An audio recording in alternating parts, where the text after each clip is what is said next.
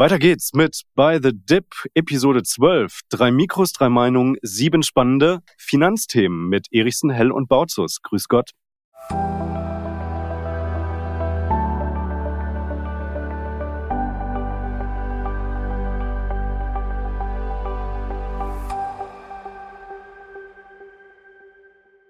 Ja, und heute servieren wir euch wieder ein Drei-Sterne-Menü mit sieben Gängen, denn wir sprechen über Bitcoin.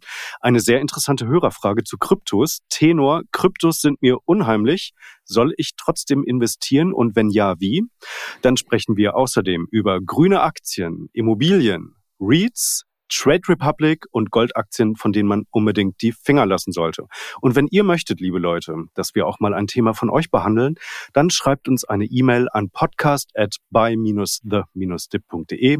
Hängt auch unten drin in den Show Notes. Wir freuen uns über jede Nachricht von euch. Übrigens, Lars verrät euch später noch, warum es sich unbedingt lohnt, auch unseren YouTube-Kanal zu abonnieren. Dazu später mehr. Aber erstmal da, Sebastian. Schön, euch zu sehen und zu hören, Männer. Noch nicht seid ihr zu hören, aber gleich.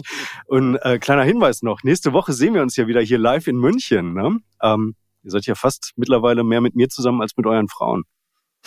Ja, kann man so das sagen. Ist das, ist das Geheimnis jeder guten Ehe. Lieber mit den Podcast-Buddies rumhängen, als dann zu Hause zu sein. Ja, äh, das müssen wir wahrscheinlich wieder schneiden oder auch nicht. Naja, schnell rein ins erste Thema. Äh, Bitcoin unglaubliche Rallye in diesem Jahr, äh, zuletzt auch nochmal in den letzten äh, ja, zwei Wochen unglaublich äh, gerannt, unglaublich zugelegt. Also ich glaube, year to date haben wir eine Performance von knapp 160 Prozent auf der Uhr. ist natürlich die Frage, völlig überkauft das Ganze, kommt jetzt irgendwann äh, der große Rücksetzer? Was meint ihr? Also wenn ich gleich mal einsteige, ja, du hast recht, 160 Prozent in diesem Jahr Performance, 70 Prozent in den letzten drei Monaten. Also ordentlicher Anstieg beim Bitcoin, aber vielleicht bin ich nicht der richtige Ansprechpartner für Bitcoin oder sogar doch der richtige, weil ich neutral sein kann. Und deswegen, wenn ich mir den Bitcoin so ansehe, würde ich jetzt nicht einsteigen nach so einer Rallye, vor allem weil bei Bitcoin ja statistisch auch locker nachweisbar ist, dass der Bitcoin stark schwankt. Also dort mal eine 20, 30, 40 Prozent Korrektur, das kann schnell erfolgen und dann würde ich einsteigen, wenn ich denn in Bitcoin investieren wollen würde. Aber jetzt ist mir fast von der Charttechnik her, von allen Indikatoren her, zu kritisch, dass der Bitcoin hier mal richtig nochmal korrigiert. Also dem Gedanken kann ich natürlich nur vollumfänglich zustimmen, weil es äh, ja Monate ja, Jahre gab, in denen man hätte einsteigen können. Und deswegen die grundsätzliche Entscheidung, will ich einsteigen, will ich überhaupt in Kryptos investieren, ja oder nein, die hat man ja vorher getroffen. Jeder, der jetzt auf die Idee kommt und sagt, ah, vielleicht doch noch, wir kommen ja bei der Hörerfrage vielleicht in diese Richtung, das ist natürlich der klassische FOMO-Effekt und der ist in den seltensten Fällen ein guter Ratgeber. Von daher stimme ich zu. Für mich ist insgesamt diese Rallye äh, gesund. Man muss sich Bitcoin, wenn man sich das im Chart betrachten will, immer logarithmisch betrachten. Das, da werden dann diese Volatilitäten teilweise ein bisschen geglättet und insbesondere auch im langfristigen Vergleich sieht man, dass Anstiege dieser Art in Bitcoin jetzt nichts Irreguläres sind. Insgesamt ist hier die Volatilität viel höher als in den allermeisten Aktien. Bitcoin hat es gerade wieder in die Top 10 geschafft. Das heißt also, wenn ich es richtig gesehen habe, es gibt acht Aktien, acht Unternehmen, die sind mehr wert als Bitcoin. Und wenn man Bitcoin jetzt als Unternehmen betrachten wollte, wären sie, wie gesagt, jetzt eines der zehn teuersten Unternehmen. Ich glaube, dass diese Rallye noch nicht zu Ende ist, aber absolut richtig. Also eine technische Reaktion, ob von hier aus oder 10 oder 15 Prozent höher, die wäre absolut mal verdient. Und ähm, die Entscheidung, möchte ich hier investieren, ja oder nein, die hätte früher erfolgen sollen. Vor allem, weil, ähm, fällt mir gerade ein, das negative Überraschungspotenzial ist ja relativ hoch. Das heißt, viele sind ja reingegangen, weil in den USA seitens der SEC, das ist die amerikanische Börsenaufsichtsbehörde oder Aktienaufsichtsbehörde, Aktienmarktaufsichtsbehörde, so jetzt kriege ich es noch raus, die könnten ja im Januar, wird ja immer wieder verschoben, den ein oder anderen Bitcoin-ETF zulassen. Also wenn es hier wieder Entscheidungen gibt, was wir in den letzten Jahren ja immer wieder hatten, dass die SEC doch mehr Unterlagen will, dass sie doch sagen, na ja, wie wird das verwahrt, da sind wir relativ skeptisch. Also wenn da die Luft raus ist und dann sich herausstellen sollte, na ja, der ETF kommt nicht so schnell, dann dürfte bei Bitcoin sowieso schnell eine Korrektur wieder da sein und das ist dann wieder eine gute Einstiegsgelegenheit. Das ist korrekt, wobei ich insofern vielleicht aus meiner Sicht korrigierend antworten darf. Die Zulassung wird bis zum 10. Januar kommen. Das ist äh, formal die letzte Frist. Und Sie haben alle Anträge jetzt auf diesen, äh, auf diesen gleichen Termin gebracht. Vermutlich, die SEC hält sich da bedeckt, weil sie niemanden einen Wettbewerbsvorteil verschaffen wollen. Also wenn, dann werden wahrscheinlich alle Anträge gleichzeitig zugelassen. Und äh, glasklar, in den aktuellen Notierungen ist die Wahrscheinlichkeit von höher als 90 Prozent drin, dass diese Zulassung kommt. Wenn sie nicht kommt, dann gibt es garantiert äh, einen Crash von 20, 30 Prozent. Das ist meines Erachtens nicht das Ende, weil für mich ja viel spannender war, dass überhaupt diese Anträge gestellt werden. Und wenn man sich anguckt, derzeit, wer kauft, man kann ja diese On-Chain-Daten äh, betrachten, dann muss man annehmen, dass das auf breiter Front institutionelles Kapital ist, was da gerade reinfließt sollte die Zusage nicht, äh, sollten die Informanten bei der SEC äh, nicht das Richtige erzählt haben, ja, klar, dann müssen die wieder äh, unloaden, also ihre Bitcoin verkaufen. Das ist im Prinzip im Kurs aktuell mit drin, dass diese Zulassung kommt. Insofern redet ja auch Gott und die Welt von diesem Buy the Rumor, Sell the News Szenario. Aber äh, das ist ja vollkommen in Ordnung. Wenn Basiswert 140 Prozent steigt, ja, Mai, dann lass ihn halt auch mal 20 oder 30 Prozent korrigieren. Das ist meines Erachtens auch nichts, was man unbedingt handeln sollte. Also jetzt eingestiegen und dann sagen, naja, dann fallen sie 20 Prozent oder 30 Prozent und dann steige ich wieder ein. Also so viel Volatilität handeln zu wollen, ist meines Erachtens nicht der richtige Ansatz. Oder wenn, dann nur mit einer kleineren Position, ja. Und äh, grundsätzlich bin ich investiert, ja oder nein. Dann mache ich das mit einem mittel- oder langfristigen Ausblick und ähm, alles andere sind kleinere Trading-Positionen. Ja, lass uns das Szenario mal durchspielen. Also sagen wir mal, der, der kommt. Also die Wahrscheinlichkeit wird ja jetzt mit äh, über 90 Prozent mittlerweile beziffert.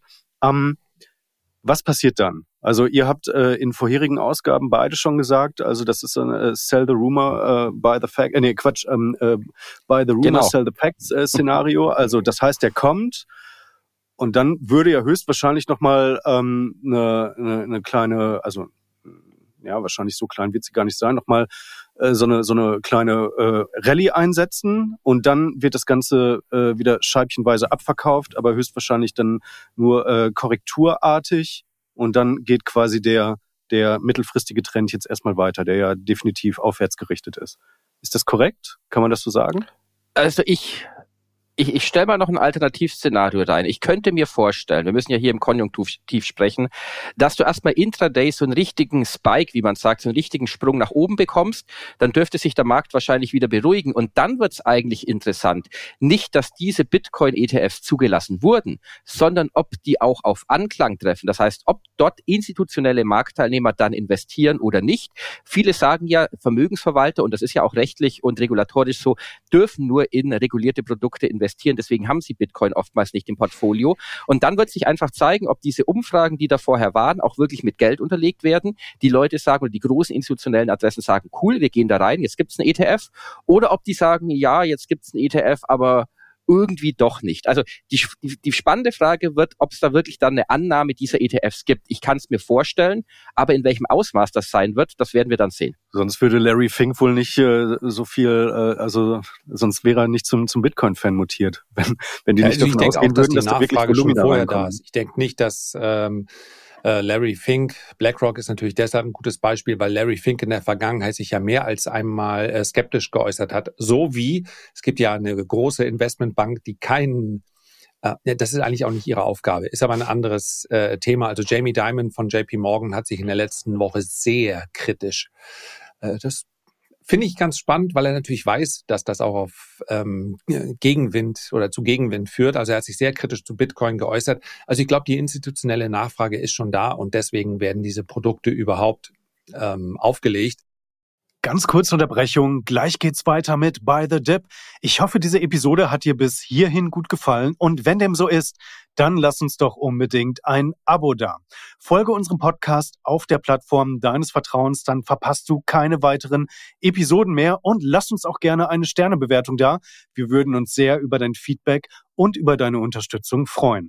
Und jetzt weiter im Text mit Sebastian Lars und mir. Und dieses Buy the Rumor, Sell the News, das, das ist natürlich auch schon wieder so sehr Common Sense. Jeder erwartet das, dass es vielleicht auch äh, ganz anders kommt. Vielleicht gibt es auch keinen Spike nach oben, vielleicht gibt es dann auch erstmal einen Abverkauf oder es passiert einfach gar nichts äh, seitwärts. Also darauf zu wetten, man kann das sicherlich, äh, sicher betrachten mit äh, gespanntem Blick, aber am Ende ist es ja auch egal. Also die, die, die Tatsache, ich denke, das Potenzial ergibt sich noch, wenn institutionelles Kapital hier reinfließt, aber man muss halt die Volatilität aushalten wollen. Und das ist nicht jedermanns Sache. Ich mache das im Übrigen momentan so. Ihr erinnert euch, wir haben über Solana gesprochen. Ja, über 28 Dollar wollte ich kaufen, habe ich auch gemacht. Und jetzt, die sind heute Morgen bei 72 Dollar angekommen innerhalb kürzester Zeit. Ich gucke die mir einfach an und danach gucke ich auf Bitcoin und denke, ach, ist ja eigentlich ein ziemlich ruhiger Handel. Also du musst dir nur irgendwas suchen, wo es noch mehr abgeht, dann kommt dir auch Bitcoin gemäßigt vor. Ja gut, Bitcoin. Es bleibt spannend. Also wird mit Sicherheit nicht das letzte Mal sein, dass wir hier in diesem Format darüber gesprochen haben. Kommen wir zur Hörerfrage. George hat uns eine sehr interessante Frage, wie ich finde, eingereicht. Und zwar, ähm, Kryptos sind mir unheimlich. Ich hoffe, das ist jetzt wirklich der Wortlaut, den er in der E-Mail benutzt hat. Ähm, äh, ich habe es mir auf jeden Fall so notiert. Wie kann ich trotzdem investieren? Ich glaube, vorab sollte man wirklich die Frage stellen, soll ich dann überhaupt investieren, wenn mir das alles irgendwie ein bisschen, naja, nicht so geheuer ist? Äh, richtig, Timo. Also hat er. Ich habe die E-Mail herausgefischt, weil ich sie richtig spannend fand. Und da stand auch unheimlich. Und ja, ich habe mir das mal durch den Kopf gehen lassen, auch die letzten Tage, weil ich, ich habe da eine ganz klare Meinung. Also wenn mir eine Anlage oder Anlageklasse unheimlich ist und die aber trotzdem Gewinne liefert, dann steige ich nicht ein, weil ich sage, okay, damit kann ich mich nicht identifizieren, verstehe ich nicht. Also wenn man Geldanlage betreibt und richtig betreibt, dann führen viele Wege nach Rom. Es muss nicht nur Krypto sein, sondern es gibt viele verschiedene Wege. Je mehr man davon kombiniert, desto stabiler wird einfach so ein Depot. Das heißt, man hat Aktien, man hat Edelmetalle, man hat Immobilien, man kann Kryptos beimischen.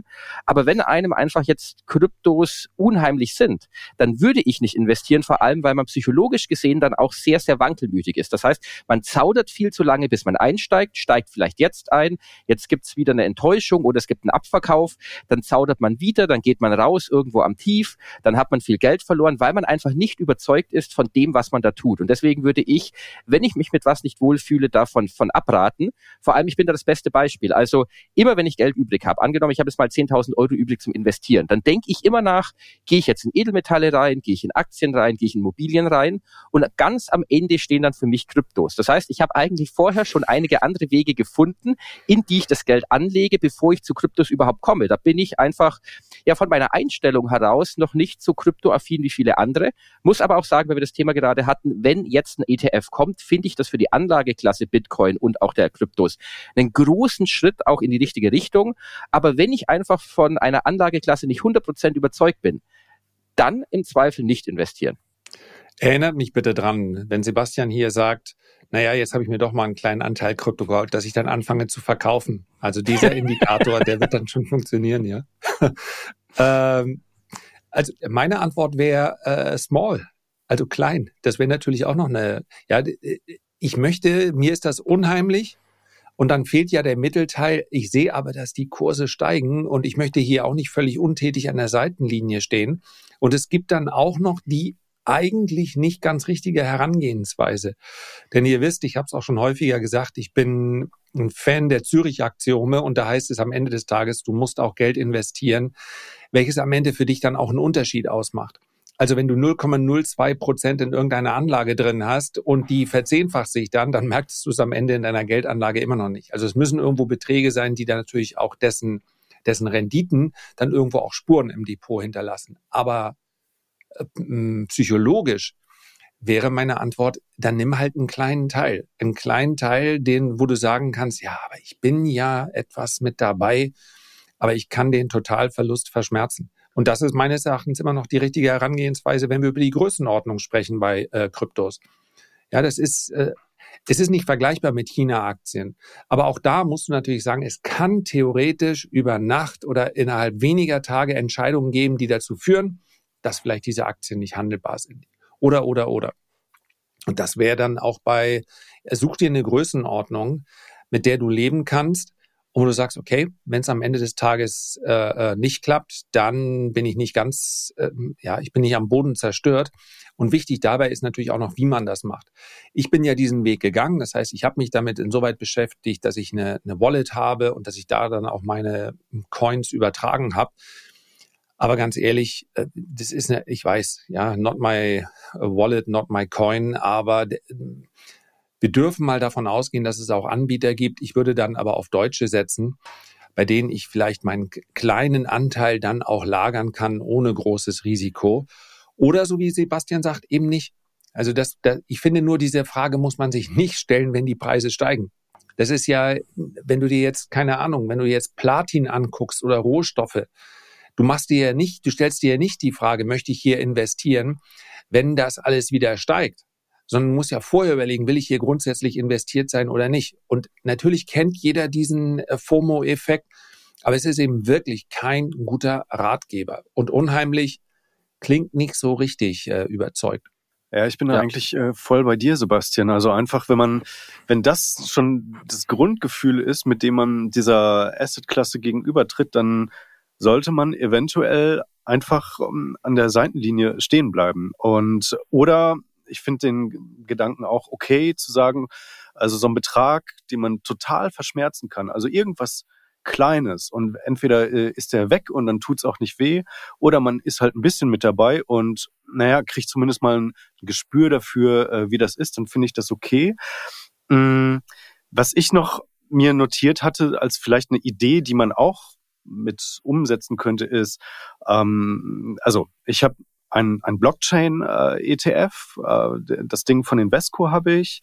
Und ähm, der ist jetzt natürlich im, im Zuge dieses ähm, Kryptoanstiegs in den letzten Wochen, also ist der auch ganz gut mitmarschiert. Da ist man natürlich nicht rein Krypto investiert, aber da sind halt Coinbase und MicroStrategy, also da sind im Wesentlichen auch Aktien drin, die so ein bisschen ähm, äh, natürlich positiv korrelieren mit mit äh, dem dem Bitcoin-Preis oder insgesamt mit mit äh, Kryptoassets.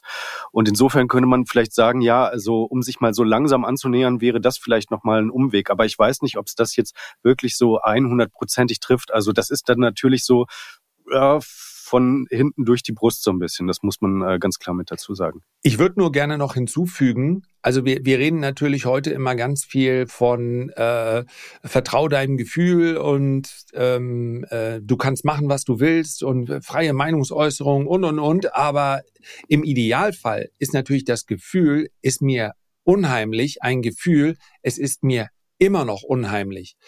Denn so ein Entscheidungsprozess, der beginnt ja nicht aus dem Bauch heraus, sondern der steht ja im besten Fall am Ende eines Prozesses, der sagen wir mal, intellektuell oder verstandesgemäß durchgeführt wurde. Also wenn ich mich gegen ein Investment entscheide, dann habe ich natürlich gewissermaßen auch die Aufgabe, mich vorher zu informieren, warum diese Assetklasse interessant sein kann oder nicht. Das wäre ja dann mal mein Vorschlag. Ich glaube, das passiert hin und wieder etwas zu selten. Aber es gibt ja durchaus einige Argumente, dann auch wirklich nachvollziehbare Argumente, mit denen ich mich auseinandersetzen kann, warum Bitcoin eine Assetklasse ist, die eine Zukunft hat. Also Store of Value in vielen ähm, schwächeren Währungen hat Bitcoin schon lange ein Allzeithoch erreicht. Ich kann es äh, ganz einfach auf einer Festplatte mit hin und her nehmen. Es ist in der Menge begrenzt. Mittlerweile ist das institutionelle äh, Kapital investiert oder daran interessiert zu investieren. Und all diese Jetzt Dinge kann ich mir ansehen. Es gibt einige ganz gute äh, Bücher. Ich kann ja hier nochmal meine erste Lektion in die Kamera reinhalten. Ähm, es ist so ein bisschen so ein Standardwerk, heißt jetzt auch der Bitcoin-Standard. Also ich finde, äh, wenn wir über Geldanlage sprechen, dann haben wir natürlich auch eine gewisse Verpflichtung, das mit einer, mit einem qualitativen Anspruch zu machen und sich damit zu beschäftigen in dem Sinne, ach Mist, ja, ich habe hier den Kursverlauf, das habe ich ja total verpasst. Also, und das passiert ja auch total häufig, ja, das wird sowieso verboten von der Regierung, die werden sich nicht das Butter, die Butter vom Brot nehmen lassen und so weiter. Also nur weil ich jetzt irgendwie eine, eine Rendite verpasst habe, dann die Anlage einfach schlecht zu reden und zu sagen, da taucht alles nichts, ich kaufe lieber Gold ja, das ist, also jedem das seine. Nur äh, ich würde mich wohler fühlen mit einer Entscheidung pro oder contra, wenn ich mich vorher äh, damit auseinandergesetzt hätte. Sehe ich genauso. Überzeugung ist das Wichtigste. Ja gut, es fehlt natürlich ein bisschen vielleicht auch äh, Kontext. Vielleicht, hat er das ausgeführt in der E-Mail, der George, äh, wie er das meint mit, mit dem Unheimlich eigentlich?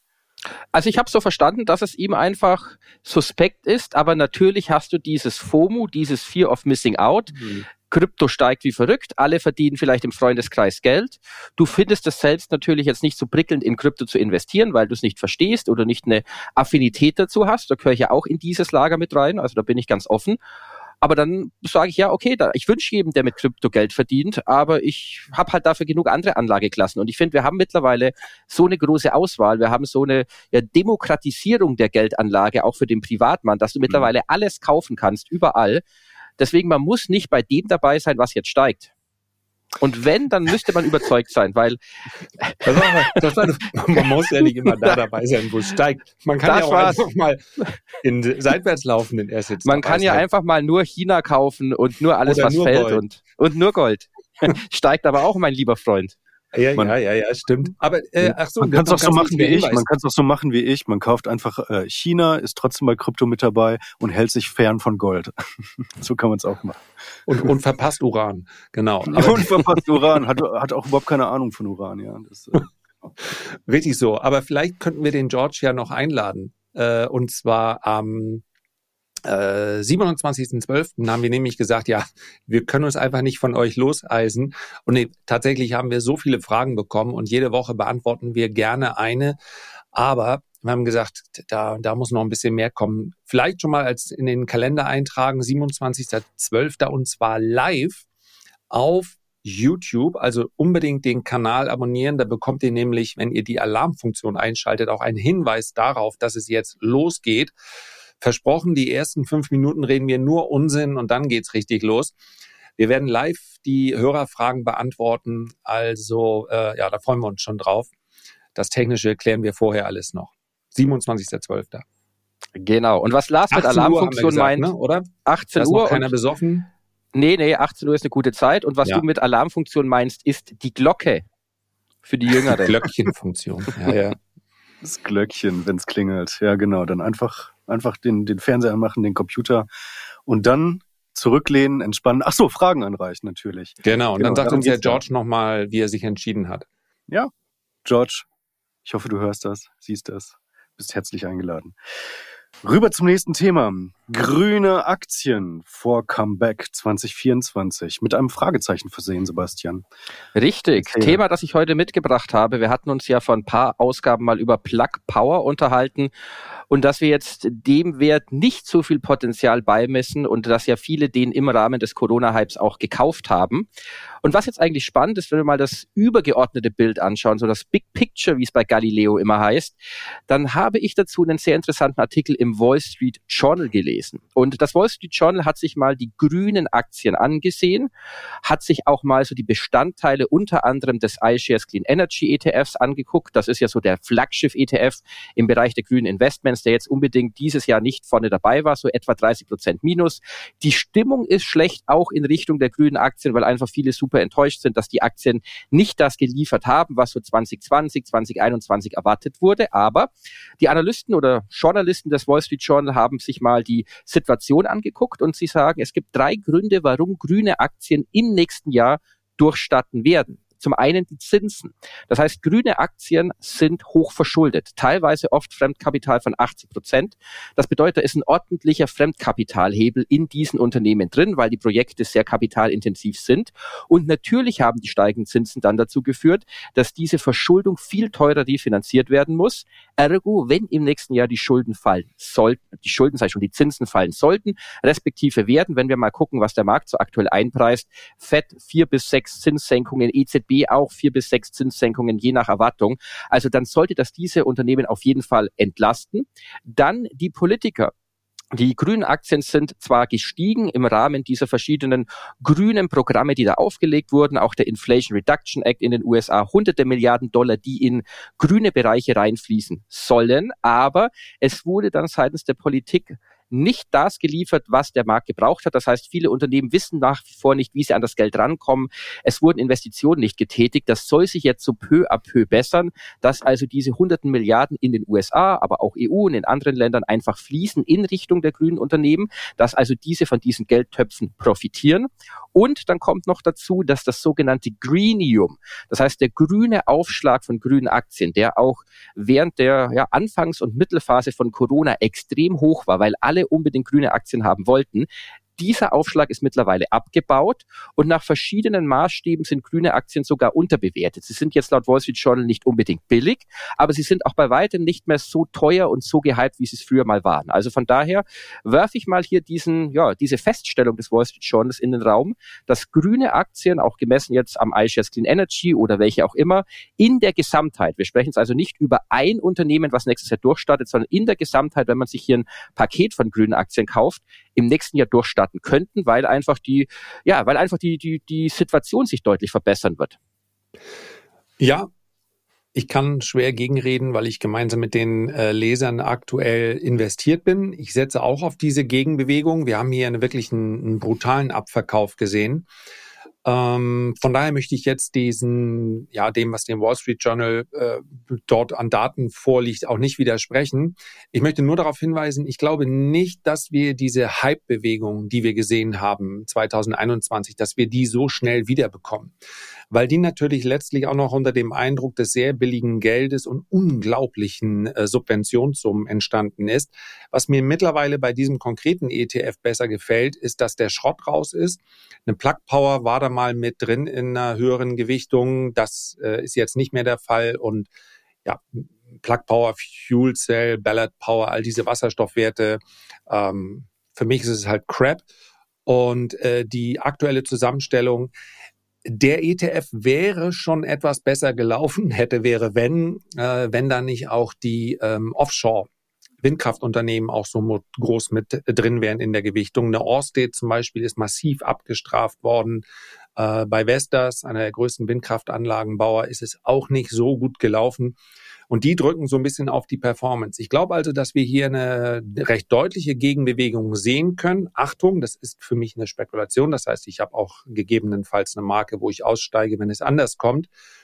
Was allerdings den Markt eben anders aussehen lässt als in der Vergangenheit, ist meines Erachtens, dass wir derzeit Zinssenkungen einpreisen, dass wir aber vermutlich nicht ein Umfeld bekommen, in dem man davon ausgeht, wir haben jahrelang wieder so ein Nullzinsniveau. Das heißt, das ist dann tatsächlich eine Anlage, bei der man auf einen Rebound setzt, wo dann aber auch einige Monate vergehen und wann auch immer das 2024 oder 2025 passieren wird, dann werden auch wieder Zinserhöhungen eingepreist. Also ich glaube, die nächsten Jahre werden wir mehrere Boom-and-Bust-Zyklen sehen.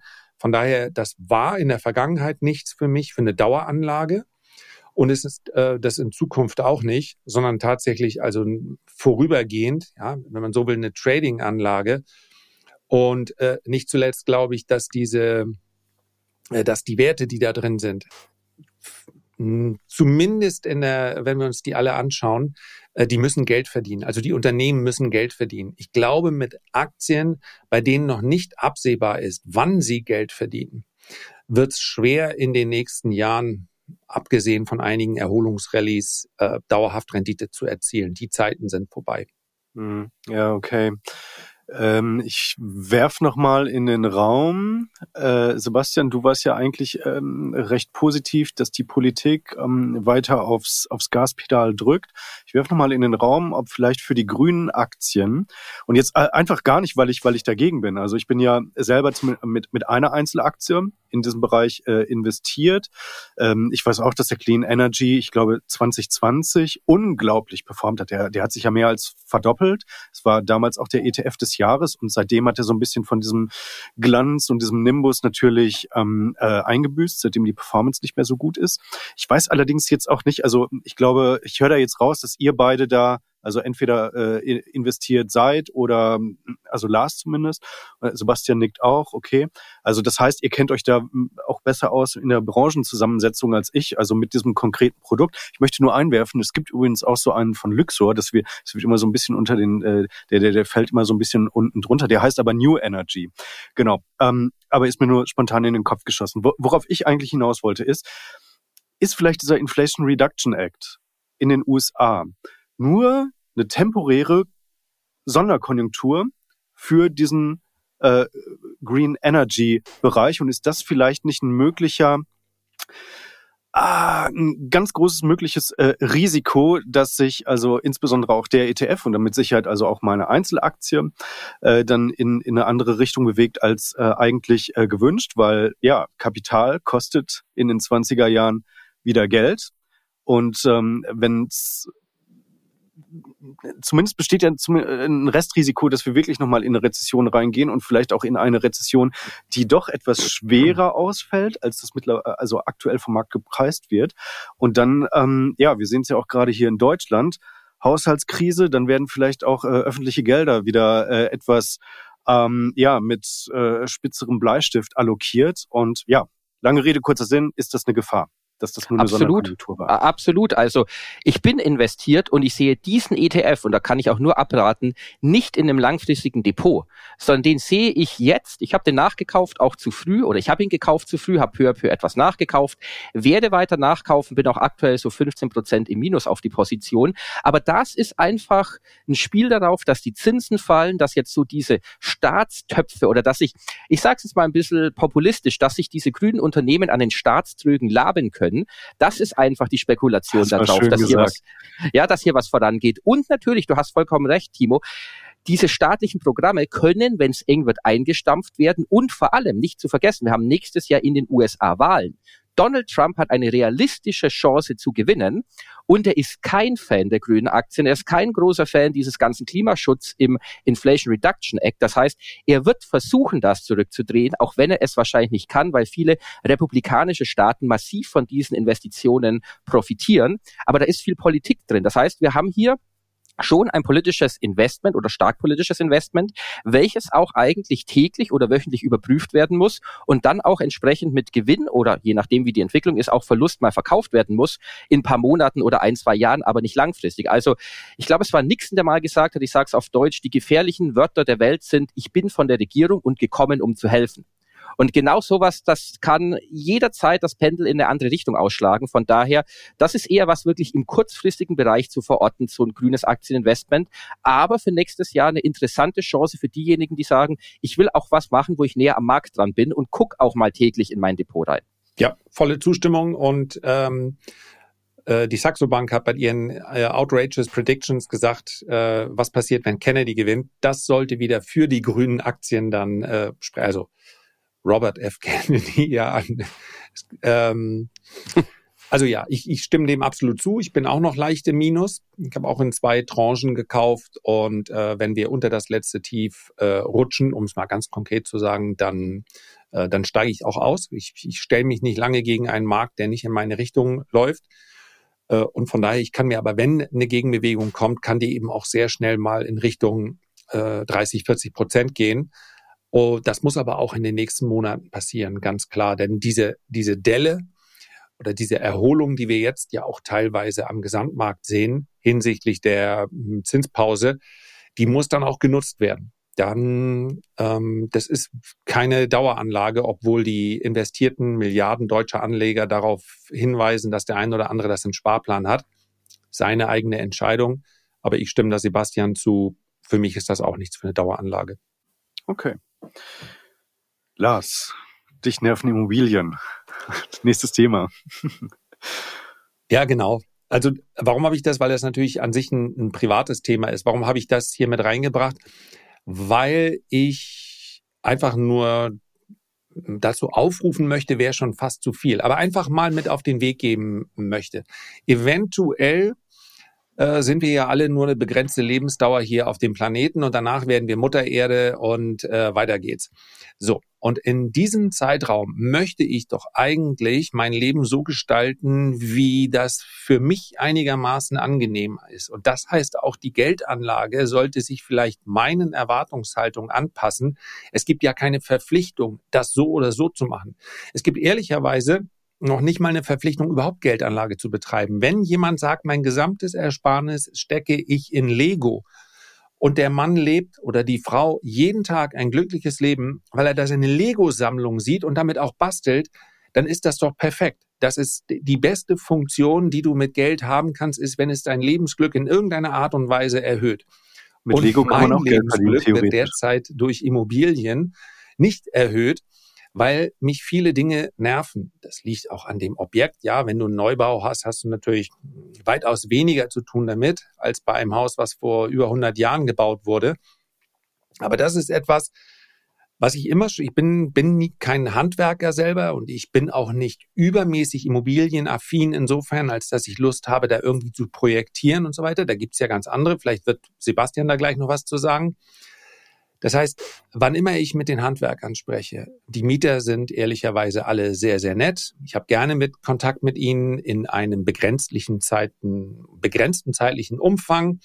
All das, was da so gemacht werden muss, all das, was auch an Auflagen kommt. Wir erinnern uns, ja, Grundsteuer B, also wie lange man sich da durcharbeiten musste. Ich gehöre zu den, keine Ahnung, 60 Prozent der Deppen, die das auch alles gemacht haben, da in stundenlanger Friemelarbeit. Und ich kann, und darauf kommt es mir an, in dem Moment, wo ich, und das ist bei mir der Fall, praktisch keinen Fremdkapitalhebel mehr drin habe. Zweifellos, mit Fremdkapital gehebelt kannst du eine Rendite erwirtschaften. Das ist dir in anderen Bereichen so einfach nicht möglich. Aktien kauft man halt nicht mit Fremdkapital. Für mich ist es also eine reine Eigenkapitalrendite. Und wenn ich mir die anschaue bei so einer Immobilie und nicht annehme, dass sich Immobilien im Preis in den letzten, in den nächsten zehn Jahren so entwickelt, wie sie sich vielleicht bis zu Corona hin entwickelt haben, dann ist die Rendite so überschaubar, dass ich sage, warum nicht den ganzen Stress mir ersparen? Ich kann ja auch in Immobilien in der Assetklasse investiert sein über die Börse. Ist ja gar kein Problem. Und das, das ist einfach nur der Gedanke, den ich teilen möchte. Es gibt keine Verpflichtung, in dieser oder jenen Anlageklasse so investiert zu sein, äh, weil man einfach sagt, naja, es muss mindestens 30 Prozent da und wenn, dann kann ich es auch einfacher haben. Bei mir wird das wahrscheinlich dazu führen, dass ich es mir tatsächlich auch einfacher mache, weil ich keine Lust mehr habe auf den Stress. Das ist mein Leben. Ich möchte es, äh, es gibt genug Dinge, die einen stören und sowas muss ich nie mehr an der Backe haben. Fertig aus Lars, Feierabend. Lars, mir ist dann, dann, äh, dann psychisches Wohlbefinden auf jeden Fall sehr, sehr wichtig, dann Seelenheil. Und ich würde, ich würde wirklich in die, ich würde für dich in die, in die Bresche springen. Ich würde dir deine Immobilien abkaufen für einen symbolischen Euro. Möglicherweise würde ich den, das sogar verzehnfachen, den Preis. Überlegst dir. Einmalige ich, Gelegenheit. Ich, ich würde es machen. Ich würde es machen, Timo, weil ich mich auch immer freue, wenn du dich freust aber ich habe Erben. Und es ist meine Aufgabe, so. ihnen auch noch etwas weiterzugeben. Wer weiß denn, was die Welt noch für sie bereithält? Sonst hätte ich es gemacht, ehrlich. Hast du mich noch nicht bedacht in deinem Testament? Also, das ist ja, hier, heute kommen das ja. soll eine Überraschung sein und ich hoffe auch, es ist noch ein bisschen äh, Zeit, bis wir das herausfinden. Ja, ja, das, das hoffen wir alle, das hoffen wir alle. Das kommt bei Folge 100, da sprechen wir über Last Testament. Und ob Hallo, Timo dabei ist. Gerechnet, so weit ist es gar nicht mehr. Ach so, wir sprechen über das Testament. Ja, alles gut. Ich dachte, ihr sprecht zu zweit über das Eröffnete. Nee, alles gut freue ich mich drauf. Aber wenn ich auch noch einhake, also die, ich finde gut, Lars, dass du da offen drüber sprichst. Ich, ich habe da gleich noch ein paar interessante Punkte. Du könntest ja noch alternativ deine Immobilien als Sondereigentumsverwaltung so den Hausverwaltungen geben, dann machen die den ganzen Scheiß. Aber zahlst du natürlich dafür und deine Rendite wird dadurch natürlich noch entsprechend geringer. Aber ich finde es richtig gut, dass du das ansprichst, vor allem, weil es gibt ja dieses, diesen Mythos, muss ich sagen, dass man, dass viele sagen, ich kaufe mir eine Immobilie und das ist ein passives Einkommen. Immobilien sind mit das aktivste, was man machen kann beim Einkommen. Bevor man noch vielleicht ein Unternehmen gründet mit Angestellten. Aber wenn ich jetzt ein passives Einkommen will oder eine Anlage, wenn ich jetzt irgendwelche Aktien oder ETFs kaufe, naja, Elon Musk wird nichts von mir wollen, der macht sein Ding und ich gucke zu. Oder mein Schwiegervater in Schweden, sagt immer, Silber ruft mich nicht an, wenn der Wasserhahn tropft. Also das sind halt verschiedene andere Möglichkeiten. Aber wenn man in Immobilien reingeht, und das muss ich auch mal ganz klar sagen, dann muss man das schon wie eine Art Unternehmen behandeln. Das heißt, eine Immobilie zu kaufen und dann zu sagen, ja, da ist jetzt mein Geld drin und dann geht man 20 Jahre nicht mehr zu dem Objekt und irgendwie die Haus, Hausverwaltung wurschtelt darum und alle Handwerker wurschteln damit rum und alle verdienen gutes Geld, nur halt nicht der, dem es gehört. Das ist total falsch, weil viele kaufen eine Wohnung und wollen da nichts reinstecken und sagt, ach, der Boden, der ist 20 Jahre, der hält noch und das Bad ist 30 Jahre, das hält noch. Bloß nicht investieren, bloß nicht arbeiten, bloß nicht mit den Handwerkern rumschlagen. Und da muss ich sagen, die meisten Immobilien sind garantiert bei Privatleuten total falsch gemanagt. Also man muss sich so eine Immobilie wirklich angucken. Da muss man Bock drauf haben und sagen, was sind denn so die Marktmieten? Was kann ich denn rausholen, wenn ich investiere? Wie hoch ist mein Steuersatz? Wenn ich einen hohen Steuersatz habe, kann ich wieder viel abschreiben, kann nach zehn Jahren dann steuerfrei verkaufen. Also mir macht das riesen Spaß. Aber Immobilien sind super unternehmerische Geldanlage. Und ja. wenn du jetzt sagst, Lars, ich habe da keinen Bock mehr drauf, dann finde ich es richtig, dann lieber den ja, den Stecker zu ziehen und sagen, ich gebe die Immobilie ab, bevor das irgendwie vor sich so hinläuft und man hat keine Lust mehr drauf und, und es wird so, so ein schlecht laufendes Investment.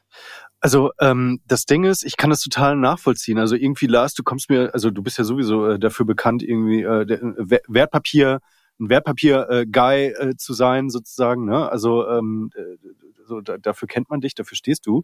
Ähm, in, insofern kann ich das deine Haltung auch total nachvollziehen, dass du halt einfach sagst, äh, nee, das ist, äh, das nervt mich da irgendwie. Ähm, aber Sebastian, ich wollte eigentlich fragen, woher kommt denn deine Motivation, dass du so immobilienaffin bist und da wirklich so richtig Bock drauf hast, wie du auch gerade gesagt hast? Naja, die Motivation zum einen kommt, weil ich schon immer Unternehmer bin. Ich hatte es ja mal in der früheren Ausgabe gesagt, ich hatte mal so im Studium die Wahl, da war ich schon selbstständig, wir haben Messen veranstaltet, hatten verschiedene Produkte, ob ich dann arbeite bei einer bekannten Investmentbank aus den USA oder ob ich halt ein Unternehmen gründe. Und wir haben dann während des Studiums ein Unternehmen gegründet, weil ich nie wollte, dass jemand mit meiner Arbeitskraft irgendwie Geld verdient, außer mir. Also ich bin da der klassische Unternehmer, weil ich auch in solchen Abhängigkeiten, also das, das meine ich gar nicht abwertend, aber ich, ich muss mich da selber entwickeln können, auch mit allen Risiken, die dann natürlich verbunden sind. Deswegen bin ich Unternehmer und deswegen macht es mir auch so Spaß, in Immobilien zu investieren, weil ich mir dann, ja, ich, ich gucke mir die Immobilie halt an und sage, okay, was kann ich da jetzt machen? Was, was muss ich reinstecken? Wie ist dann der Steuersatz? Welche Rendite kriege ich raus? Zu welchen Konditionen bekomme ich Fremdkapital? Welche Miete kann ich dann nehmen, wenn ich wieder aufwerte? Gerade jetzt nach der Corona-Zeit, ich habe Wohnungen, da habe ich Mieten, die hätte ich mir nie vorher erträumen lassen, dass so viel Miete rauskommt, weil einfach die Mieten gerade explodieren. Aber halt wiederum für Objekte und Wohnungen, die in einem guten bis sehr guten Zustand sind, wo du auch einen neuen Boden reingemacht hast, wo du ein neues Bad hast, eine Küche, klar, das ist auch wieder Arbeit und Aufwand, aber ich mag auch die Landkurve, die damit verbunden ist. Also von daher, das, ich, ich liebe in Immobilien zu investieren, auch wenn ich gerade mein Portfolio nicht ausbaue, sondern eher in die Immobilien investiere, dass die alle ja energieeffizient sind, neue Heizungen, neue Böden oder was irgendwo ansteht. Aber das ist einfach eine aktive Anlageklasse und hat überhaupt nichts mit irgendwie passivem Einkommen groß zu tun, sondern muss sich ständig kümmern. Und es ist auch nicht damit verbunden, dass man sagt, okay, auf YouTube, ich meine, jetzt sind die Kanäle nicht mehr so bekannt wie früher. Ich brauche jetzt 50 oder 100 Wohnungen. Also was damit verbunden ist, auch der Aufwand, der mit sowas verbunden ist. Ich glaube, das unterschätzen viele. Und gerade wenn es dann mal schlechter läuft wie jetzt, das heißt, Zinsen sind hoch, Preise sind hoch, auch das Baumaterial, alles hat sich verteuert. Dann sowas zu managen, das ist nicht so nebenbei, ja, ich, ich habe mal 100 Wohnungen und guck da einfach zu. Also das sind so viele Mythen im und ja irgendwie unterwegs, das, das, das regt mich richtig auf. Also deswegen hier mal klare Aussage. Sebastian on fire. On fire. Um, ähm, on fire. Hell on fire. Hell on fire. ja, das ist gut. Neuer Kanalclaim bei dir. Hell on fire. Das finde ich gut. Seid ihr eigentlich in REITs investiert? Ihr zwei? Also ich, ich spreche gleich mal weiter, weil ich es gerade hatte. Also ich bin investiert, ich habe läuft gerade so gut. Es läuft, jetzt läuft es durch. Äh, ja. also ich habe REITs, ich bin im langfristigen Depot in REITs investiert, breit gestreut auf Nordamerika oder eigentlich Schwerpunkt USA und auch in Europa, weil ich REITs für eine super gute Beimischung zum Immobilienportfolio halte. Man muss aber natürlich wissen, dass wenn man in REITs investiert oder in REIT-ETFs besser gesagt investiert, dann hat man da REITs drin und Immobilienaktien und ist dann auch am Eigenkapital des Unternehmens beteiligt und hat jetzt nicht das, was Lars auch angesprochen hat, natürlich den Fremdkapitalhebel, die steuerlichen Vorteile, aber auch nicht die Arbeit, die damit verbunden ist. Also ich bin, bin ein Riesenfan von Immobilien-ETFs oder auch REIT-ETFs. Ja, ich habe ja bekanntermaßen auch ein ähm, Depot, in dem es um passive Einkünfte geht. Und da gehören natürlich äh, REITs mit dazu. Da sind wir auch investiert. Und das wäre dann gegebenenfalls im Übrigen auch die mh, hm, Alternative, wenn man dann eben sagt, ich möchte, die Anlageklasse Immobilie ist ja eine, die ich nicht aus dem Vermögensportfolio rausschmeißen werde. Und von daher ähm, halte ich REITs für ganz interessant. Ist natürlich jetzt interessanter als vor einigen Jahren in dem absoluten Höhenflug, wobei, das kann ich auch gleich mit hinzufügen.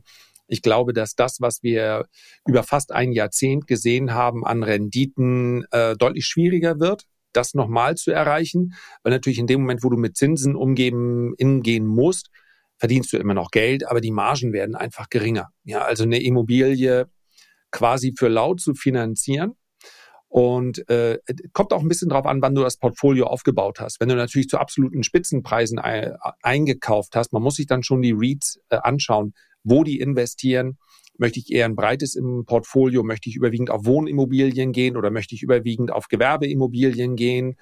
Ähm, das ist, das macht nochmal einen riesen Unterschied. Auch da ist für mich eine Streuung sinnvoll. Das kann man aber am Aktienmarkt relativ gut bewerkstelligen. Und ich glaube, im Schnitt, und darum geht es am Ende, werde ich hier immer eine Rendite erzielen, die ziemlich sicher zumindest mal einen Tick oberhalb des Marktzinses liegt.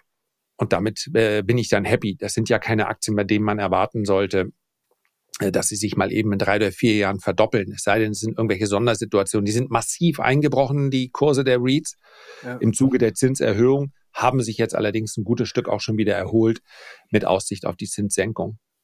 Ja, genau. Das ist nämlich äh, der Grund, warum ich sie äh, jetzt mitgebracht habe ähm, weil ich mich jetzt gerade damit äh, ein bisschen intensiver auseinandersetze, ob das äh, für, für mein Portfolio jetzt ab äh, im, im nächsten Jahr etwas wäre. Also die stehen äh, gerade bei mir auf der Watchlist und ich bin mir noch nicht sicher. Also ich schnupper mich da gerade durch die einzelnen Titel äh, mal so ein bisschen durch und ähm, äh, werde natürlich also auch de, äh, ein ETF äh, mir mal anschauen, ob das äh, eine, eine Alternative wäre. Ich habe halt auch gesehen, dass die Year-to-Date-Performances ähm, ja in diesem Jahr also nicht gut sind, äh, zum Teil sogar verheerend. Also ein Titel ist sogar sehr weit hinten, ich glaube äh, minus 60 Prozent, also die, die Medical äh, Properties, äh, da geht es um äh, äh, Krankenhäuser, ne? dafür haben die jetzt auch eine Dividendenrendite von 17 Prozent, also ja, aber gut, äh, die Höhe der Dividendenrendite, das haben wir ja schon, äh, schon mal in anderen Ausgaben auch äh, gesagt, das ist kein Qualitätskriterium. Man sollte da also auch auf andere Dinge äh, schauen bei den Dividenden. Also das heißt Kontinuität, äh, äh, stetiges äh, Wachstum, auch eine Historie äh, sollte vorhanden sein. Also das sind alles mit Sicherheit ähm, wichtigere ähm, Aspekte als jetzt äh, die die reine Höhe der Dividendenrendite. Aber ja, man äh, also was ich jetzt in meinem in meinem Kurz äh, Schnupperkurs äh, bislang so rausgefunden habe, ist, dass dass es äh, sehr große Unterschiede gibt. Also äh, von, von Krankenhäusern äh, bis, bis Einkaufszentren, äh, Wohnimmobilien bis zu Cannabis-Gewächshäusern ist da wirklich irgendwie äh, alles mit am Start. Und äh, genau, das ist äh, halt in ähm, dem Sinne, Lars, du hast es angesprochen, äh, ganz, ganz interessant, finde ich, äh, möglicherweise da jetzt ähm, Turnaround-mäßig mal, mal zu schauen, also einen einigermaßen günstigen Kurs zu erwischen und ja, so Gott will, und die wir wirklich 2024 ein Jahr, ein großes Jahr der Zinswende äh, erleben. Und zumindest äh, sind die sind die Chancen dafür jetzt nicht so schlecht aktuell, dass wir wirklich ein paar Zinsschritte äh, äh, wieder nach unten sehen werden. Äh, also nicht nur ein oder zwei, sondern äh, möglicherweise ein paar mehr. Ist das äh, etwas, wo ich wo ich ganz gerne gerade mal hinschaue, ohne Eile das, aber. Ich lasse gleich Sebastian zu Wort kommen, weil der sich in dem Sektor äh, auch noch deutlich besser auskennt. Äh, nur der Gedanke, nächstes Jahr kommen die äh, Zinssenkungen. Also äh, Immobilienpreise und auch die äh, Kurse von REITs sind ein ziemlich genaues Abbild. Wenn man jetzt mal so ganz äh, extreme, ähm, also wie heißen die Innovative Industrial Properties. Es gibt natürlich nochmal branchenspezifische Probleme und die sind im Cannabis-Sektor, deswegen sind die übermäßig abgestürzt. Und die gibt es natürlich auch gerade, wenn wir über den öffentlichen Sektor sprechen und so weiter. Also wenn wir jetzt mal den breiten Immobilienmarkt nehmen, dann ist das ein Abbild der Zinskurve, was wir dort sehen in den REITs. Und von daher gab es im Prinzip auch diese Gegenbewegung. Und diese Gegenbewegung preist momentan mindestens drei Zinssenkungen bereits ein äh, vielleicht bei dem einen oder anderen auch ein bisschen mehr.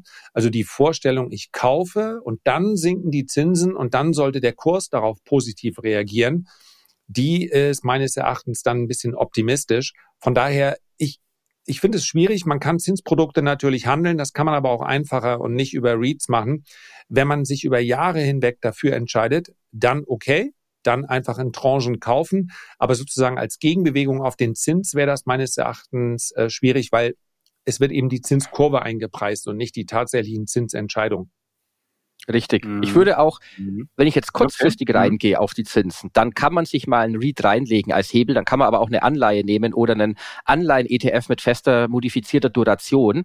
Aber wenn du jetzt langfristig reingehst, Timo, dann würde ich in den ETF reingehen, weil wenn du einen Einzel-Read nimmst, dann musst du natürlich eine klare Meinung haben zu dem, was der macht. Also wird jetzt der Cannabismarkt boomen oder äh, Funmasten oder Funmeldemasten werden die boomen oder Logistik oder Malls und du hast in dem ETF halt einfach alles breit mit drin und vor allem auch Immobilienaktien. Also in Europa ist es beispielsweise Schwerpunkt auch in Deutschland nicht erlaubt, dass ein REIT in Wohnimmobilien investiert. Das heißt, du hast in Deutschland immer nur REITs, die in die Gewerbebereiche reingehen.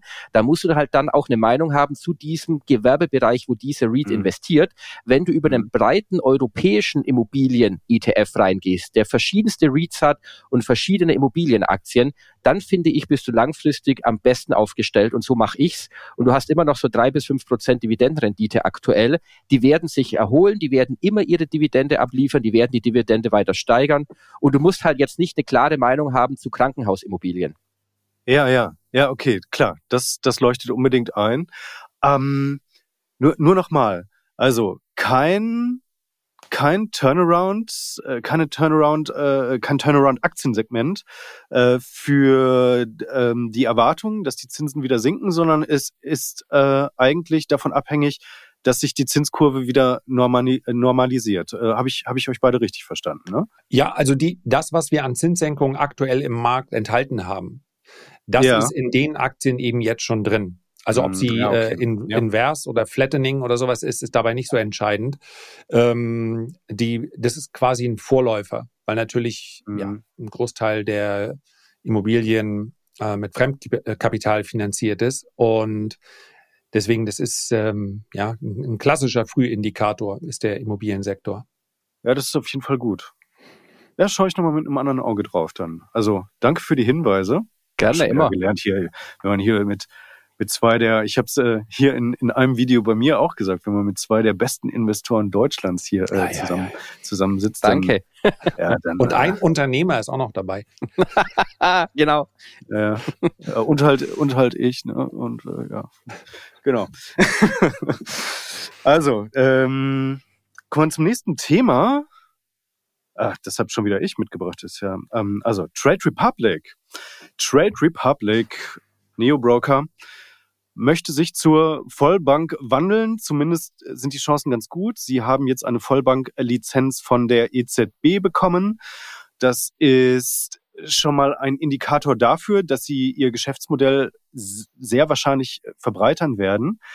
Und ähm, deswegen, vielleicht gibt es irgendwann auch ähm, ja, Girokonto Republic, Kreditkarten Republic, Baufinanzierungs Republic, I don't know. Ähm, mal sehen ich, ich möchte halt euch fragen, ob das klug ist für die Brand. Also, dass das klug geschäftlich ist, das ist, denke ich, klar, weil sie kriegen Druck. Payment for Order Flow ab 2026 ist das weg. Dann ist ja auch dieses Kickback-Verbot von der EU im Raum. Also das heißt die Bezuschussung, äh, Bezuschussung ähm, von ETF-Sparplänen über über die Anbieter, so dass äh, Trade Republic und auch andere Anbieter äh, die ETF-Sparpläne im Frontend kostenfrei anbieten können, also ohne Orderausführung für den Kunden. Ähm, das ist zumindest auch in der Diskussion, ob das äh, eventuell gekippt wird. Ähm, das wäre, glaube ich, auch nochmal ein ziemlicher ziemlicher Schlag.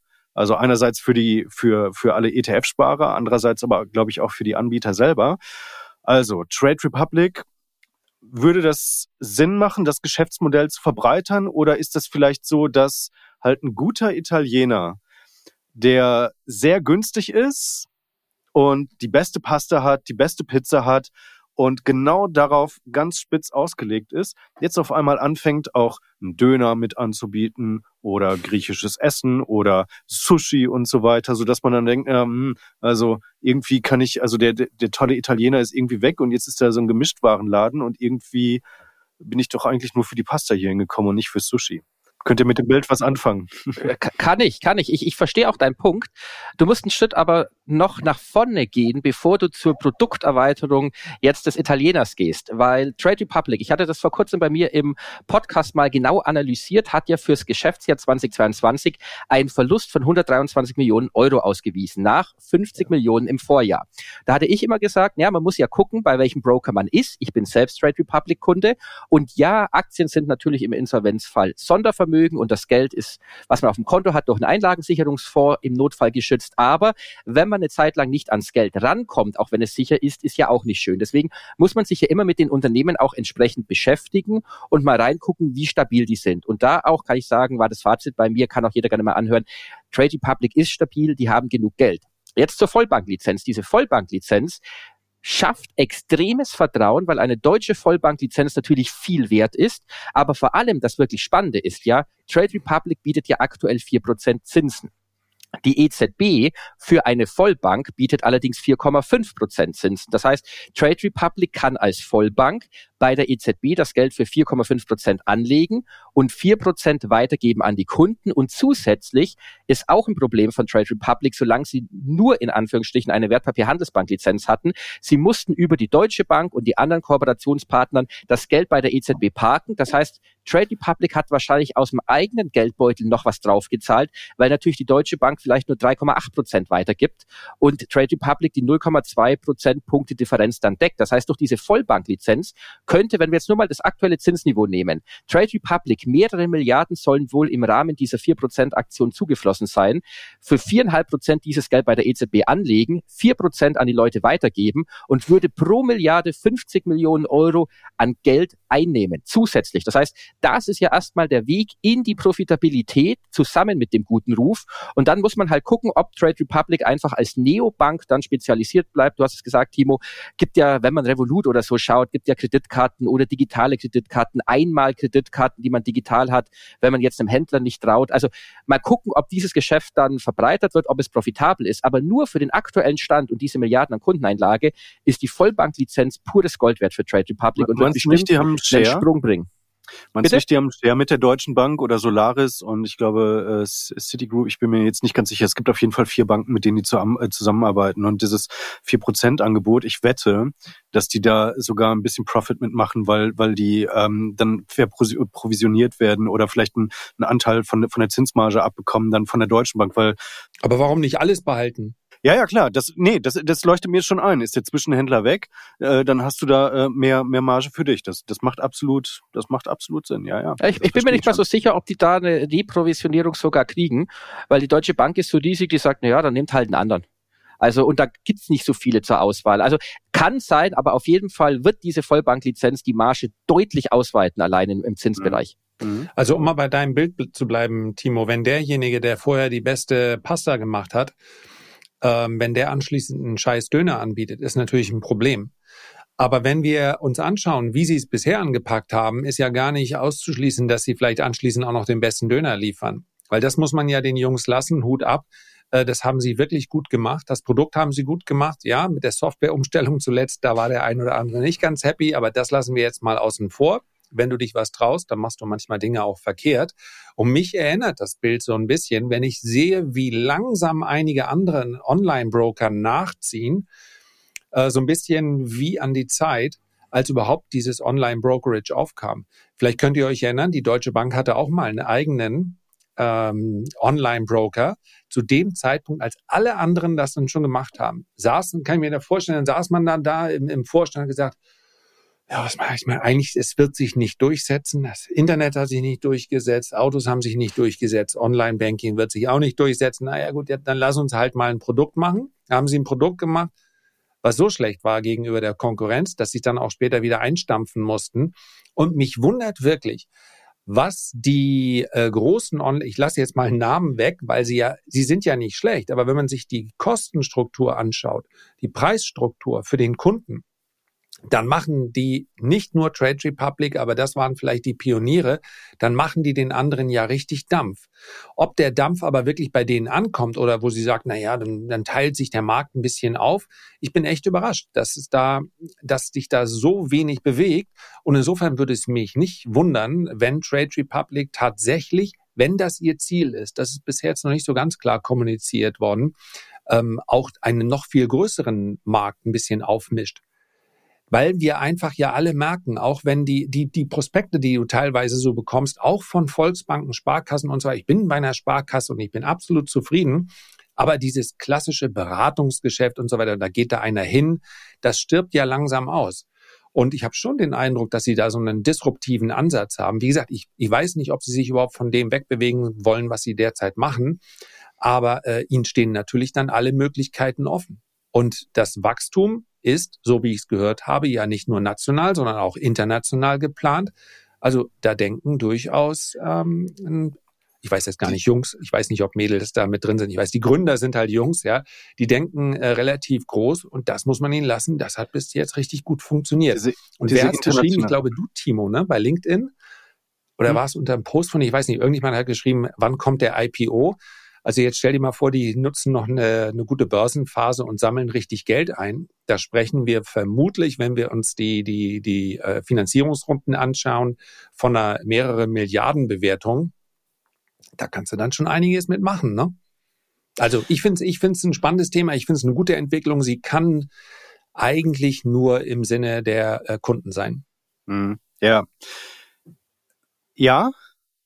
Ich glaube, dann sollten Sie sich dann sollten sie sich fokussieren. Äh, also ich glaube, internationale Expansion plus sich zur Vollbank wandeln, beides funktioniert nicht. Ähm, ich stand dieser internationalen Expansion, ich, ich lasse mich gerne vom Gegenteil überzeugen. Von dieser Europa-Expansion, ähm, äh, der stand ich sowieso kritisch gegenüber, weil ich nicht glaube, dass du halt mit einem deutschen Approach, mit einem deutschen Banking-Approach, den italienischen, den spanischen, den niederländischen, den französischen Markt ähm, auf, aufmischen kannst, sondern ich glaube, dass das dass das sehr regionale, regional geprägte Märkte sind. Warum ist die Deutsche Bank oder die Commerzbank, warum haben die es äh, letztendlich nicht geschafft? Also irgendwie, klar, ja, die Deutsche aber das Bank. sind ja Operbanken. Äh, die sind ja uralt. Ja, aber ich meine, die haben es ja auch neu in den 90er, also oder in den 90er Jahren haben die es ja auch gemacht oder in den 80er Jahren, sind auch in die anderen Märkte gegangen. Die Deutsche Bank hat es noch einigermaßen solide hinbekommen, also auch so ein bisschen ähm, äh, Privatkunden äh, mäßig. Da hast du ja auch in Rom und so weiter, siehst du da große Filialen von der Deutschen Bank. Das ist ja auch alles, das wird ja auch alles zurückgebaut. Und ähm, ich weiß nicht, ob das funktioniert, dass das halt so, so, so ein Fintech aber überleg doch mal, mhm. was ist, was ist denn der, ähm, was ist denn immer noch äh, der, das Grundasset? Ich meine, der, der Spruch von der Deutschen Bank war ja mal genial. Vertrauen ist der Anfang von allem. Es gab halt das ein oder andere Ereignis, was dieses Vertrauen vielleicht erschüttert hat. Ich kann mir aber vorstellen, eine deutsche Marke, du wirst sicherlich sehr viel Geld ausgeben müssen, um diesen Trust einmal zu schaffen. Aber wenn du den Deutschen in Europa irgendwas nachsagt, sie sind sicherlich nicht die, die tanzen können. Sie haben gar keine Ahnung von Mode. Sie sind auch meistens sehr unsympathisch, sie sind quengelig, sie gruppen sich die Rechnung nochmal an, sie geben zu wenig Trinkgeld. Hm. All das, sie, sie dominieren häufig die Diskussionen in Brüssel. Ursula von der Leyen wirkt auch so streng. Nichts ist eigentlich schön an Deutschen aus Sicht eines Ausländers. Aber dass sie am Ende sowas haben. Nicht so wie die Schweizer vielleicht, aber äh, genau sind sie dann schon. Und das Geld wird schon einigermaßen sicher sein. Also ich glaube, eine äh, deutsche Brand im Banking-Bereich kannst du durchaus aufbauen. Und äh, wie gesagt, ich bin mir gar nicht so sicher, ob sie überhaupt den, den, den so groß denken. Aber äh, äh, auf alle Fälle kann man ja festhalten, wir diskutieren ja hier aus dem Bauch raus. Aber die Vorstellung, wenn ich das eine mache, dann werde ich das andere nicht hinbekommen, das ist ja auch schon wieder echt deutsch, oder? Nee, nee. Lieber Fokus. Mach eine Sache richtig. Lieber Fokus, hast du es jetzt wirklich gesagt? Mit deiner Vergangenheit sagst du hier lieber Fokus. F Fokus mit K. Ach so. Ja, mit K. Äh, wieso? Gegen Focus Money kann man auch äh, nichts sagen. Also, Absolut nicht. Ich bin Nein, da, das, das ist nichts, wofür ich mich schäme. Da gibt's andere Grüße. Sachen. Aber sowas von gar nicht. Hast du das alles also, getragen da? Das, wie bitte? Du hast es getragen letztlich. Ja, oder die haben mich mitgeschleppt, wie man es wie man's nimmt. Ne? Aber ey, ähm, lasst uns das in einem anderen, lasst uns das gerne nochmal aufgreifen. Ich glaube, das ist Fall. eine inter interessante äh, Diskussion. Aber ähm, in Anbetracht der etwas fortgeschrittenen Zeit würde ich vorschlagen, wir gehen zum letzten Thema über, nämlich den Goldaktien. Und deswegen, das ist ein wichtiges Thema, den Goldaktien, von denen man lieber jetzt die Finger lassen sollte. Lars. So, ich gebe ganz offen zu, ich habe den Titel so gewählt, weil ich ansonsten mit Komma und zwei, drei Sätze äh, hätte was machen müssen. Also ich muss äh, ein bisschen, bisschen angeteasert, ein bisschen clickbaitig. Äh, für mich ist wichtig, dass man, wenn man auf Goldaktien setzt, ich lese halt ganz häufig, äh, der Goldpreis sieht meines Erachtens trotz dieses Abverkaufs des Bikes in der letzten Woche, mh, hm, bin ich bullisch auf Sicht der nächsten Monate und mehr. Ähm, aber man liest noch, ja, und das kann man umsetzen mit Xetra Gold, Euwax Gold oder Euwax Gold 2 oder ETFs oder Aktien. Und das ist eben nicht das Gleiche. Weil du natürlich bei Aktien, auch wenn wir über Goldaktien sprechen, musst du schon noch eine Analyse vornehmen. Ich habe es gerade in einem kleinen Jahresrückblick äh, zusammengefasst.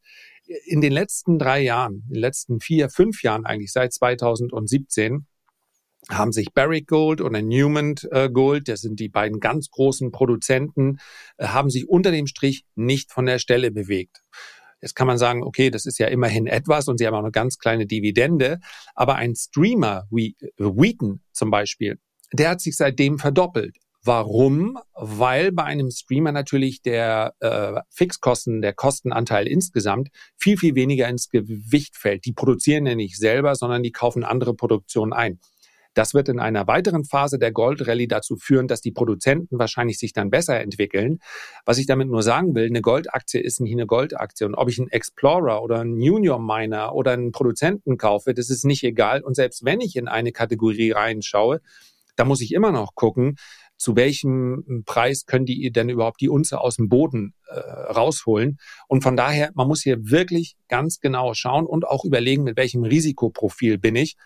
Und gerade da in dem Bereich, ich habe zwar meinen persönlichen äh, Favoriten, aber weil ich das jetzt gerade mit auch mit Lesern kommuniziert habe, wäre das nicht ganz äh, sinnvoll, das jetzt alles hier nochmal breit zu treten. Gerade da macht es, wenn man vielleicht profitieren will, Sinn, vielleicht über ein ETF zu gehen oder äh, auf entsprechende ETF beziehungsweise ETC-Produkte, äh, wenn man diesen Schritt der Analyse nicht gehen kann oder nicht gehen äh, mag. Absolute Zustimmung. Also Goldmarkt, ich hatte gestern auch eine Analyse gelesen, der ist ja mittlerweile extrem facettenreich, wenn man nur die Minen anschaut. Und du hast es ja richtig gesagt, Royalty oder Streaming, vielleicht noch für die Hörer und Zuseher. So ein Royalty-Unternehmen ist ein Unternehmen, welches einen Anteil vom Umsatz bekommt von demjenigen, der die Goldabbaustätte einfach ausbaut. Das heißt, die machen sich da einen schlanken Fuß und kriegen einen Umsatzanteil. Und die Streamer haben einfach eine Option, zu günstigen Preisen Gold zu kaufen, müssen sich aber auch nicht mit dem operativen Geschäft rumschlagen. Deswegen haben die natürlich aktuell einen großen Hebel. Die klassischen Produzenten aktuell leiden natürlich unter einem Margendruck aufgrund der Inflation. Energiepreise, Arbeitskosten sind natürlich deutlich gestiegen. Dann erschwerte Kapital Zugänge durch ESG. Investoren haben ja auch da etwas Abstand genommen in den letzten Jahren. Muss ich aber sagen, das, was die Kohleaktien waren vor einem Jahr, könnten als nächstes auch wieder die Goldminen werden, wenn die Investoren die entdecken, weil egal welchen Bewertungsmaßstab man bei den klassischen Produzenten anlegt, die sind brutalst unterbewertet. Heißt natürlich nicht, dass die morgen nach dem Podcast wieder steigen, kann auch noch ein halbes Jahr so bleiben oder ja, aber ich bin in Anbetracht dessen, dass der Goldpreis gestiegen ist und wenn er seinen Weg weitergeht, wie Lars sagt, dann werden auch die Produzenten brutal noch nach nachziehen. Die Frage ist nur wann. Also ich bin langfristig investiert in Goldminen, weil sie einfach so stark unterbewertet sind. Aber muss auch ganz klar sagen, Goldminenaktien bewegen sich in Zyklen. Wenn man da mal einen langfristigen Verlauf anschaut, das geht nicht so nach oben linear, sondern da gibt es einen Punkt, dann gibt es eine Überproduktion und dann gehen die wieder nach unten. Das heißt, da muss man auch irgendwann mal Gewinne mitnehmen. Aber das wird wahrscheinlich erst in ein paar Jahren sein. Also da haben wir noch Zeit hin. Aber wie Lars richtig sagt, ja, wer sich die Analyse sparen will, der sollte lieber breit investieren und da eher dann in die größeren Unternehmen. Ich weiß, die Performance kommt natürlich auch von den kleineren umso stärker, je mehr der Goldpreis dann irgendwann steigt. Aber natürlich hat man da auch etliche drin, die dann einfach umfallen, weil sie es nicht mehr packen. Ja, cool. Ähm, ja, ich, da ich sagt glaube, sich Timo, da, Ja? Das interessiert mich ja fast noch weniger.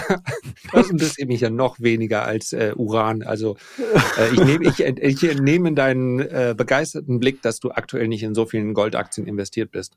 ja, das hast du richtig interpretiert. Das ist. Wo steht denn eigentlich die Kamiko? Gerade. Oh. Wo steht sie?